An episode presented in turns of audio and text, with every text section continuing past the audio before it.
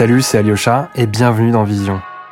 Le photographe, c'est quelqu'un qui doit faire l'aller-retour permanent entre le passé, l'avenir et le présent. Et au fond, c'est presque comme une histoire d'amour qu'on vit chaque fois.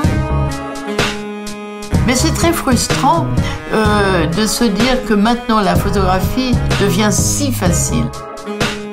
Et vous savez, aujourd'hui, tout le monde est photographe. Cet épisode Focus de Vision a été rendu possible grâce à notre sponsor PixMentor, plateforme d'activité photo qui propose des cours et expériences près de chez vous. Eh bien bonjour à toutes et à tous, bienvenue ou re-bienvenue sur le podcast Vision. Merci d'être toujours plus nombreux et nombreuses à écouter le podcast. Aujourd'hui, euh, retour dans notre format classique avec deux invités. Format classique pour lequel on débat autour d'un sujet précis. Et on a aujourd'hui deux femmes euh, photographes prometteuses et talentueuses et un sujet également très intéressant pour vous, euh, auditeurs. L'une réalise des snapshots, c'est-à-dire qu'elle fait généralement des photos de sa vie quotidienne pour ensuite créer série. Elle a récemment exposé à la MEP et à Paris Photo, alors que mon autre invité travaille en studio, s'intéresse à la nature morte et a sorti récemment un superbe livre, donc deux méthodes de travail assez différentes. Et justement, dans ce podcast, on se posera plusieurs questions. Quelle méthode utiliser ou en tout cas préférer pour construire une série ou un projet quand on est au début de sa pratique? Comment trouver sa vision? Et ce que l'on aime en photo? Quel médium et quel matériel utiliser selon le projet? Et puis nous parlerons aussi d'autres sujets euh, comme euh, la place des femmes dans la photographie d'aujourd'hui. Alors on va en parler justement avec mes invités, il est temps de les nommer. Nous avons aujourd'hui dans notre studio Marguerite Bornhauser et Julie Vallon. Tout d'abord, bonjour à vous deux. Salut Alyosha. Bonjour Alyosha, merci de nous recevoir. Bah, merci d'être avec nous aujourd'hui. Euh, pour commencer, du coup, je vais vous laisser euh, vous présenter. Euh, Parlez-nous un peu de votre formation, de votre parcours, pour que nos éditeurs vous, vous situent un petit peu mieux. Marguerite, tu peux commencer si tu veux. Alors moi, j'ai une formation. Euh, alors j'ai fait des études de littérature à la fac de lettres. J'ai fait un master 1 de journalisme qui était plutôt centré photojournalisme. Et ensuite, j'ai postulé à, aux deux écoles euh, que je voulais faire de photo, qui étaient les Gobelins et Arles. Et j'ai choisi Arles. Donc j'ai fait trois ans de formation à Arles. Et en sortant de l'école, j'ai fait pas mal de commandes. Ma première commande, c'était pour Néon Magazine. Et c'était. Ah, je euh, me souviens de ce magazine. Ouais, j'adore ce magazine et les iconographes sont super. Ils m'ont beaucoup aidé et appris euh, à faire des travaux de commande, ce qu'on n'apprend pas du tout d'ailleurs à faire à Arles. Et à côté de ça, j'ai avancé sur mes travaux perso que j'avais déjà initiés à, à l'école. Donc je fais, donc j'ai une pratique en fait, disons, de photographie plasticienne et à côté un peu euh, photographie de mode et euh, de presse. Euh, donc moi je m'appelle Julie, Euh, j'ai commencé à m'intéresser un peu sérieusement à la photographie à une vingtaine d'années. Euh, j'ai passé le concours des Gobelins et ensuite j'ai fait une formation euh, de deux ans donc en post-prod au Gobelins. Euh, je suis sortie en 2014 et j'ai commencé à bosser avec des photographes, surtout en retouche. Et de fil en aiguille, après, euh, j'ai commencé à faire euh, mes propres photos. Et du coup, après ces deux formations-là, comment euh, avez-vous trouvé ce qui vous inspire euh, en photo? En tout cas, vraiment au début de votre, euh, de votre parcours. Bah, ça n'a pas été facile. Je pense que c'est ce qu'il y a de plus dur, en fait, de trouver, savoir qui on est photographiquement parlant. Euh, moi, je, je pense que l'école et les professeurs m'ont beaucoup aidé, parce que je suis arrivée, je faisais vraiment des photos qui n'ont rien à voir avec ce que je fais aujourd'hui. Ouais, pareil. ah, mais vraiment. Et puis d'ailleurs, je les assume plus du tout, hein, très franchement. Enfin, elles font partie du, du processus, quoi. Mais euh, je, j'ai travaillé, en fait. Je pense que pour euh, plus on travaille, plus on s'entraîne, plus on finit par trouver. Par trouver son style et, euh, et puis après euh, aussi on essaye de s'en détacher de ce style-là parce qu'il faut pas non plus rester S'enfermer euh, dedans, ouais, ouais, voilà. complètement.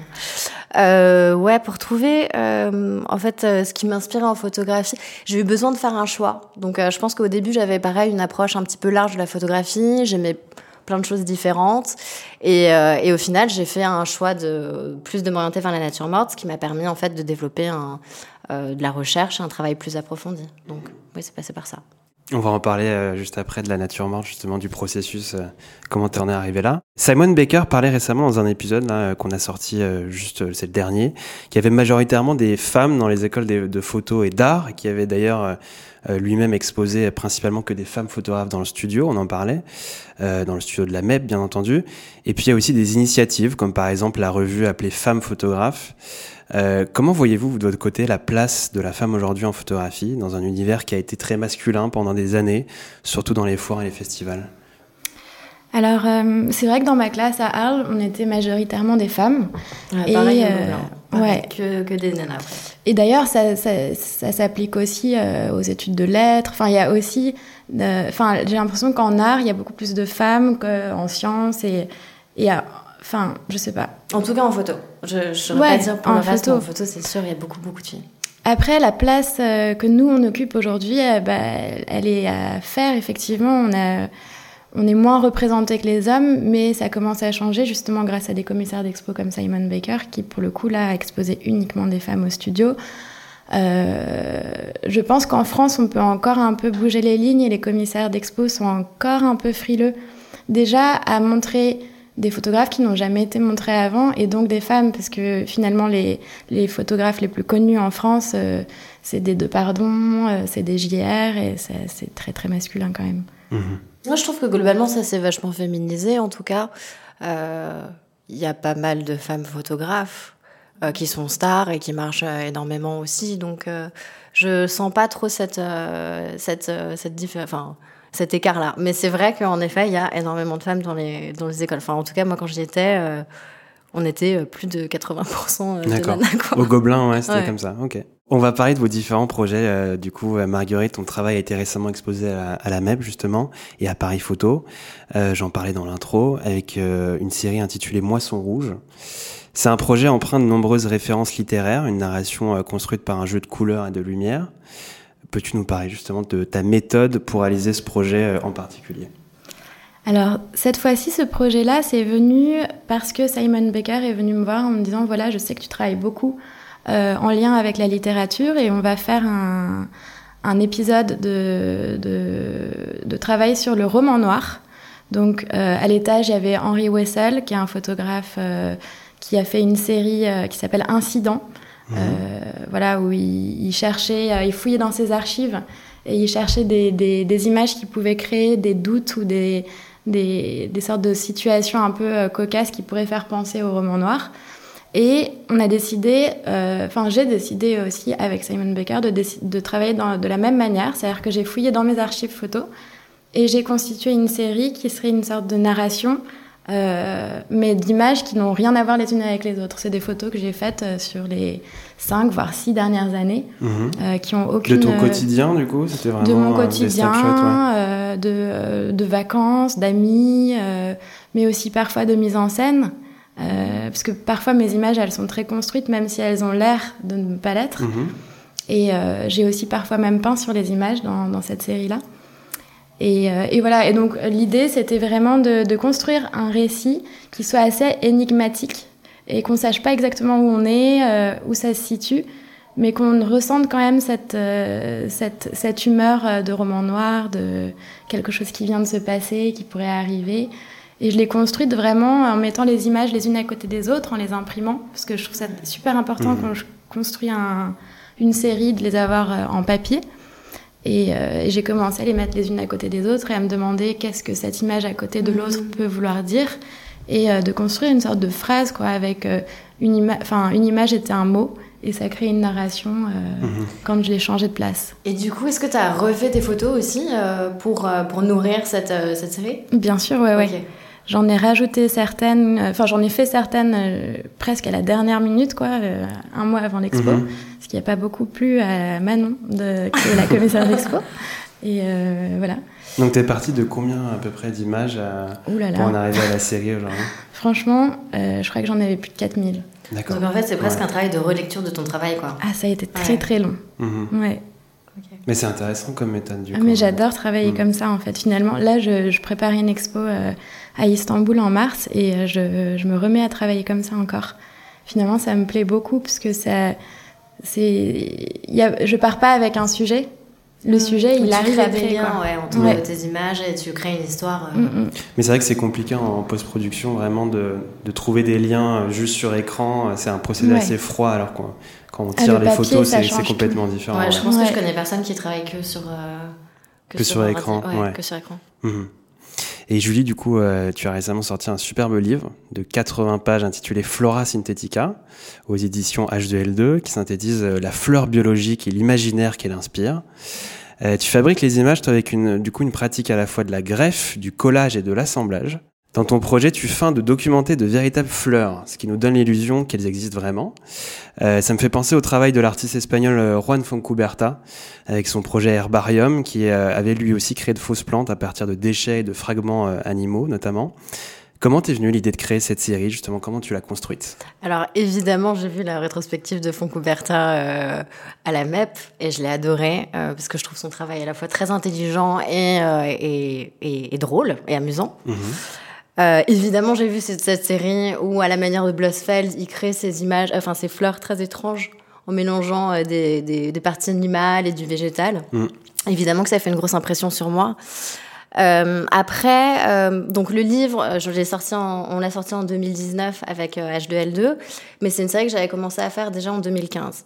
Et euh, à l'époque, je sortais je sortais juste des gobelins et euh, mon approche de l'époque, puisqu'on en parlait de l'approche qu'on a à l'école et comment on peut évoluer dans son travail, euh, c'était vachement. Euh, je regardais la photographie de manière très iconographique en fait. Je m'intéressais au corpus d'images beaucoup.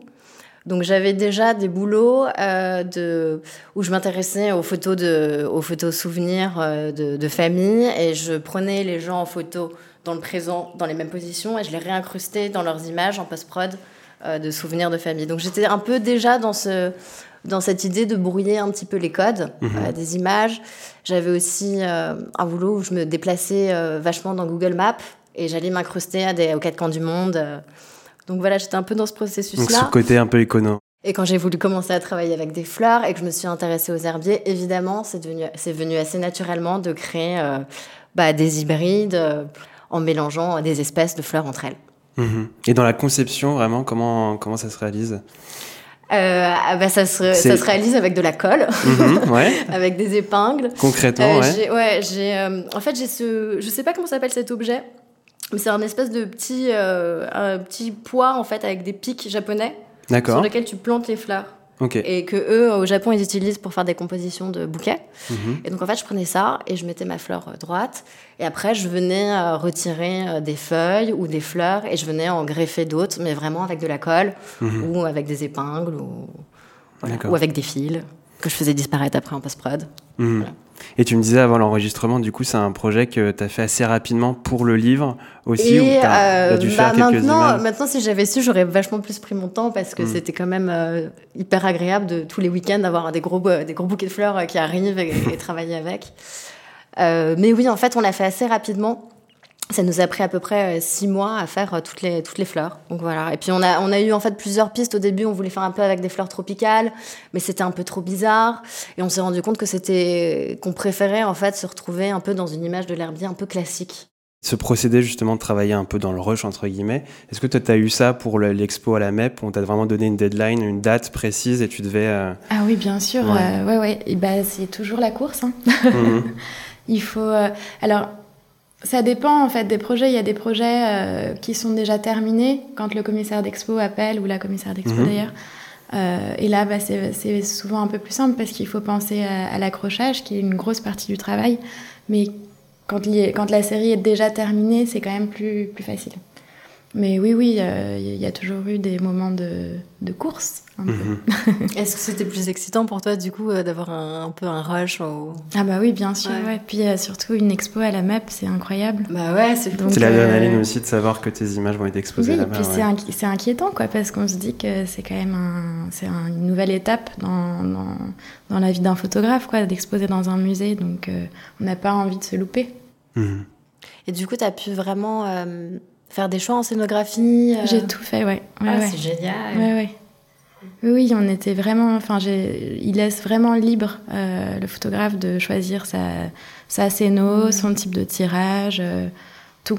Les, Mhm. les textes, on les a travaillés ensemble. euh, On va en parler justement de tous les procédés que, que tu as utilisés juste après. Euh, du coup, Julie, tu pratiques la nature morte en photo. Euh, depuis, les années, euh, depuis le milieu des années 2000, un renouveau s'est fait sentir dans ce domaine. Beaucoup de photographes plasticiens s'approprient le genre de la nature morte. Pourquoi t'es-tu dirigé, toi, justement, vers, vers ça, vers la nature morte? Alors, euh, comme je le disais un petit peu avant, euh, surtout euh, bah, par besoin, hein, pour approfondir un travail, pour euh, faire des choix, pour commencer un vrai travail de recherche. Euh, et puis aussi, surtout parce que j'ai rencontré que des photographes de nature morte, donc euh, de, bah, de fil en aiguille, euh, j'en suis arrivée là. Quoi. Je, je suis extrêmement reconnaissante euh, envers ces photographes euh, de m'avoir un petit peu euh, montré que, bah, contre toute attente, on pouvait parler de beaucoup de choses et aborder différents sujets juste en faisant de la composition avec des objets. Ça, c'était au Gobelin, du coup Non, c'était après, c'était plutôt en commençant à travailler. Mhm. Donc voilà, et puis il y a aussi le fait que contrairement par exemple à la mode, euh, la nature morte c'est assez accessible. C'est-à-dire que t'as pas besoin d'avoir euh, et un make-up incroyable euh, et des stylistes de fou et un grand studio euh, et des nanas sublimes pour pouvoir Mm. commencer à travailler. En fait, t'as as besoin d'un espace pas forcément très grand, euh, au début pas de matériel forcément très compliqué. Et c'est très facile de trouver des objets. Donc, euh, Tu travailles chez toi? Euh, je travaille chez moi, j'ai aussi bossé dans des studios, donc je bossais dans ces, enfin, je travaille dans ces studios-là. Euh, et voilà, mais oui, de temps en temps, je travaille de la maison. Et... Bah, les fleurs, par exemple, je les ai faites euh, à la maison. D'accord. Et du coup, euh, justement, le choix des médiums, hein, des, différents médiums, tu en, tu parlais, Marguerite, donc photo, vidéo, collage, texte, on retrouve beaucoup euh, ce type de médium maintenant dans les expos euh, photos en général, et du matériel aussi numérique, argentique, fait partie de la méthode de travail chez tous les photographes aujourd'hui. On se pose la question, que choisir Marguerite, pour ton dernier projet, tu avais mélangé les images numériques, argentiques, et aussi une vidéo prise à l'iPhone, d'ailleurs. Euh, tu as même choisi un, un papier précis pour tes tirages exposés, le Cibachrome. Pourquoi du coup et comment tu as fait ces choix? Alors le Cibachrome, ça, ça avait toujours été un rêve de l'utiliser. Légendaire. Ah ouais, et c'était très très cher. Donc euh, en l'occurrence, là, comme c'était un musée, j'ai eu la possibilité de le Mhm. faire, donc j'ai un peu euh, j'ai un peu sauté sur l'occasion, sachant que c'est un papier euh, qui a une histoire incroyable, qui est euh, très particulier parce qu'il densifie les couleurs et ça va, euh, enfin je trouve que ça va bien avec mon travail. Euh, il est il est très brillant, il est résistant dans le temps aussi. Donc ça, c'est assez chouette. Et puis le processus en lui-même d'impression se fait au labo avec des tireurs euh, qui spécialisés. Mhm. Là, en l'occurrence, c'était chez Cadre en Scène. Et ils ont le dernier rouleau de Cibachrome, donc en plus, c'est, euh, c'était le moment ou jamais, parce que là, ils en auront plus dans, dans six mois. Donc ça, c'était, euh, c'était vraiment une joie de, de faire ça. Euh, Qui est aussi la rareté aussi. euh, oui, et puis on a passé deux semaines euh, dans ce labo à imprimer, à ré- réessayer chaque image. On l'a réimprimé beaucoup, beaucoup, beaucoup. Donc c'était, euh, ouais, c'est, je pense pour un photographe de de, de, de travailler comme ça, c'est c'est c'est vraiment jouissif, quoi. Donc euh, j'ai fait ça, et puis la, oui, la vidéo à l'iPhone, je trouve que c'est important aussi de d'inclure euh, dans l'image et dans dans l'art aussi les procédés euh, actuels de photographie qui sont l'iPhone, qui sont l'appareil photo numérique. Et donc, c'est vrai que moi, je préfère travailler à l'argentique. Mais en l'occurrence, par exemple, pour des commandes, je suis obligée de bosser en numérique pour des questions de temps, d'argent aussi. Donc euh, voilà, de- d'inclure un peu tous les types de procédés et aussi d'essayer. En fait, moi, ce qui me plaît, c'est de- d'expérimenter. Mhm. Donc, les joies euh, des techniques. euh, ouais, voilà. ouais.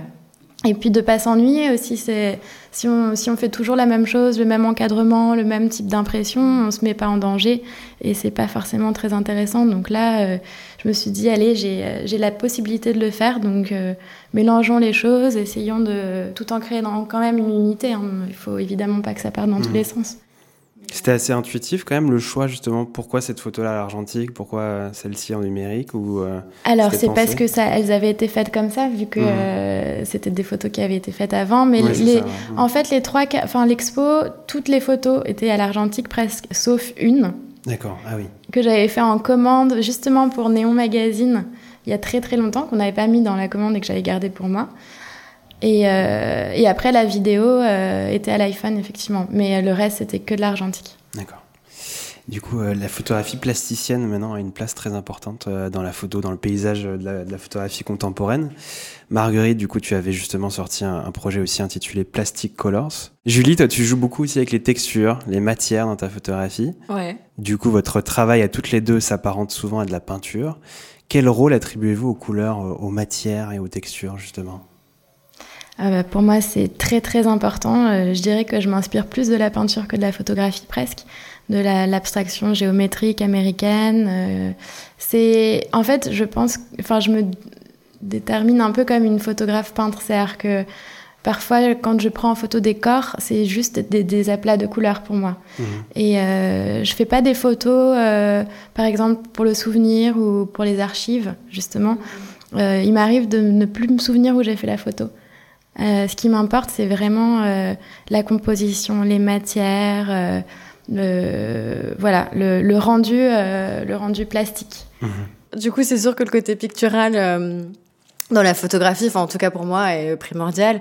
C'est vrai que les couleurs et les matières et les textures, c'est autant de facteurs que j'aime mettre en forme et créer des harmonies avec dans la photographie.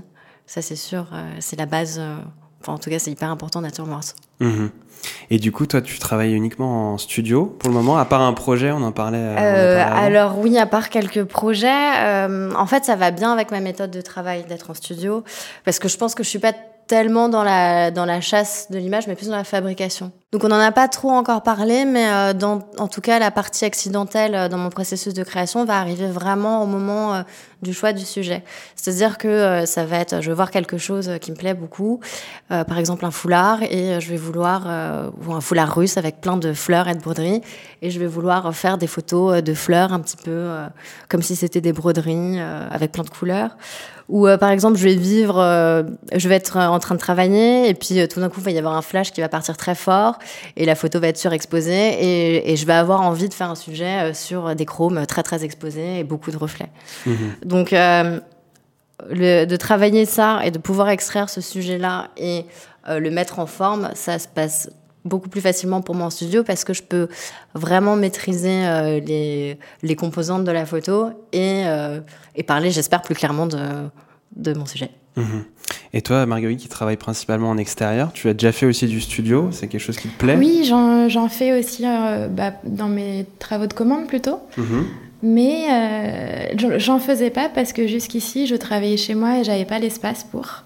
Et là, j'ai un nouvel atelier et je vais commencer à aller beaucoup plus vers ça. Justement, j'ai un prochain projet où je pense que je vais faire beaucoup de studios. Ouais, c'est chouette, du coup, tu peux, tu peux vraiment être dans la construction de l'image. euh, Mm, mm. Et, du coup, revenons un peu à votre parcours. Euh, J'en parlais avec Simon Baker, l'importance du livre photo. Euh, vous avez euh, toutes les deux donc du coup sorti un, un- un- plusieurs livres pour Marguerite, un livre récemment pour toi Julie. Au début de votre pratique, avez-vous commencé par faire euh, de l'auto-édition? C'est ce qu'il conseillait d'ailleurs Simon Baker, de commencer vraiment avec de l'auto-édition. Euh, vraiment, au début, moi, je rêvais de l'auto-édition, mais j'avais pas les sous. Ouais, c'est surtout ça. euh, parce que finalement c'est quand même un luxe de faire de l'auto-édition. ouais. Bah ouais, quand même, c'est un petit investissement et c'est c'est du temps aussi, mais c'est un vrai plaisir par contre. Ça, c'est sûr. euh, Et en fait, de rencontrer euh, Hugo et Léa de H2L2, ça m'a permis un peu de réaliser mon rêve de, de faire euh, mon premier livre. Après, pour la série de fleurs hybrides, c'était complètement dans, le suite, dans la suite logique de la série de faire une flore, quoi, avec des, des images d'herbiers. Bah, on a envie de faire une flore et, et un livre, Mhm. ça c'est sûr. Et toi Marguerite, tu as commencé aussi par de l'auto-édition Alors moi, le livre, c'est euh, hyper important. Justement, le premier, c'était Plastic Colors. J'étais encore à l'école et j'avais toutes ces images, je savais vraiment pas quoi en faire.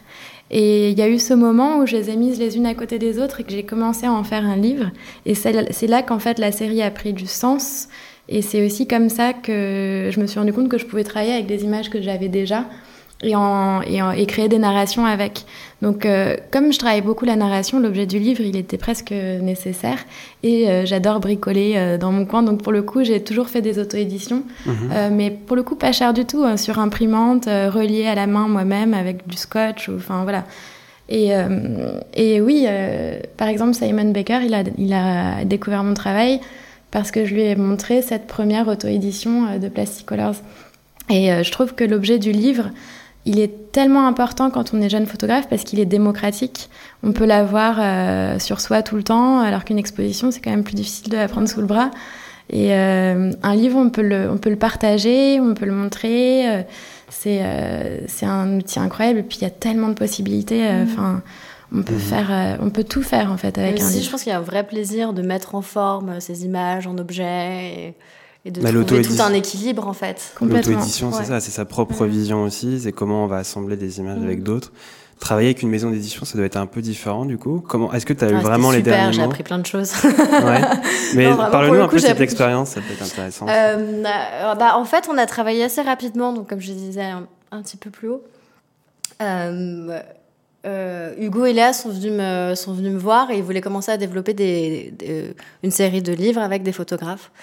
Euh, et moi, j'en avais très envie, hein, évidemment. C'était vraiment un bel échange entre euh, la maison d'édition, enfin avec la maison d'édition. Euh, Il y a eu évidemment plein de plein de compromis, mais globalement, toute la collaboration était assez fluide. Mhm. Du coup, vous êtes toutes les deux des jeunes, jeunes photographes. Quelle est l'importance pour vous que vous, enfin, que vous donnez aux réseaux sociaux pour montrer votre travail? Bah, je pense que c'est primordial aujourd'hui d'être sur les réseaux sociaux, au moins présent, euh, parce que c'est c'est un- une super plateforme pour euh, pour montrer son travail. Est-ce que vous, justement, vous l'utilisez pour, comme, comme vitrine de votre travail ou vous mettez des choses un peu plus personnelles? Bah, moi, j'ose espérer que ça soit pas non plus primordial, dans le sens où je, je pense qu'on peut exister sans être sur Instagram. En revanche, moi, je, je- j'y trouve vraiment du plaisir, quoi, parce que je rencontre des gens que j'aurais jamais rencontrés grâce à Instagram. Et, par exemple, pendant l'exposition de la MEP, des gens euh, m'en- m'envoyaient des messages pour me, pour me faire des retours euh, que je n'aurais jamais eu euh, autrement que si j'étais pas sur Instagram. Et euh, je pense que c'est un, c'est un super outil et qu'il faudrait même pousser plus. Euh, euh, à, pourquoi pas en faire des œuvres d'art Je sais pas. Enfin, c'est, c'est un outil qui, qui est assez, euh, qui est assez intéressant.